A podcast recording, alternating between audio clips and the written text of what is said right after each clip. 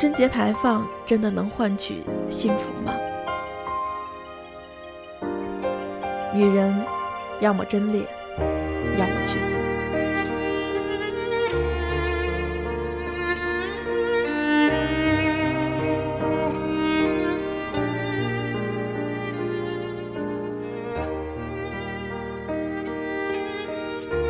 海瑞有一五岁女儿，有一天在吃饼。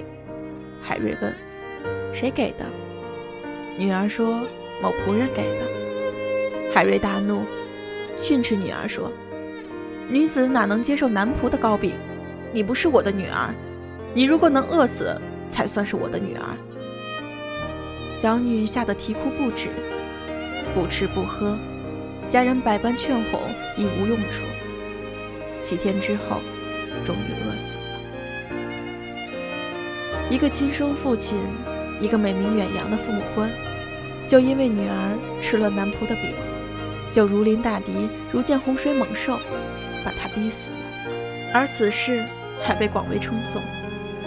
现如今，那些观念前卫者已经逐渐地打破传统，高喊男女平等，但是因为千百年的文化禁锢，这座贞节牌坊对于一部分人依旧非常重要。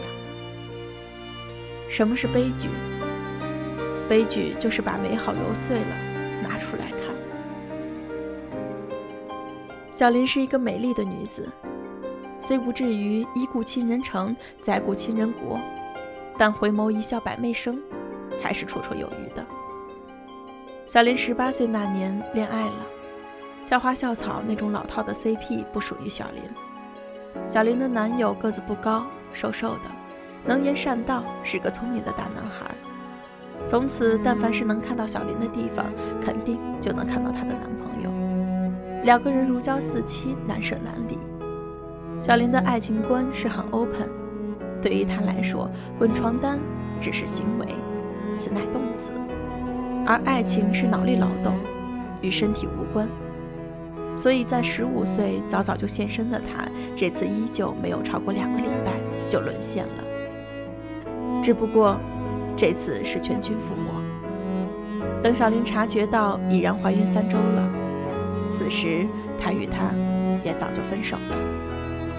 高中生怀孕在我们小镇上早已天地不容，更何况还要告知父母。小林知道这次事情的严重性，她瞒着父母去了前男友家。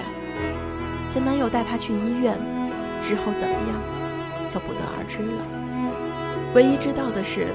她男友当时在医院强烈要求要做羊水穿刺、做 DNA，才肯支付手术的费用，并在学校说了很多关于他不是第一次的事情。本以为他爱她，早已超越了伦理礼教；本以为他爱她，可以不要贞洁牌坊。我们身处在一个是非模糊的年代，他们是被女人要守贞洁、要洁身自好洗礼的可怜人。他们一边摇旗呐喊着。爱情洁癖性，娶妻要找处女之类的话，另一边却高调地宣布：“我是男人，我要赢遍天下所有的女人。”他们可以允许自己睡过的女人嫁给别人，但绝不允许自己的女人被别人睡过。很多女生为了婚姻幸福去保住贞操，无论多爱眼前的男人，誓死都要守住最后一类。试问，这是为幸福守的吗？女人啊！你又不是数码产品，一开机就会贬值。真正让你贬值的是你的价值观、世界观和人生观。三观都歪了，人也就贱了。更何况你不是一个物件，你是有着七情六欲的正常人。永远不要和自私的男人去谈恋爱。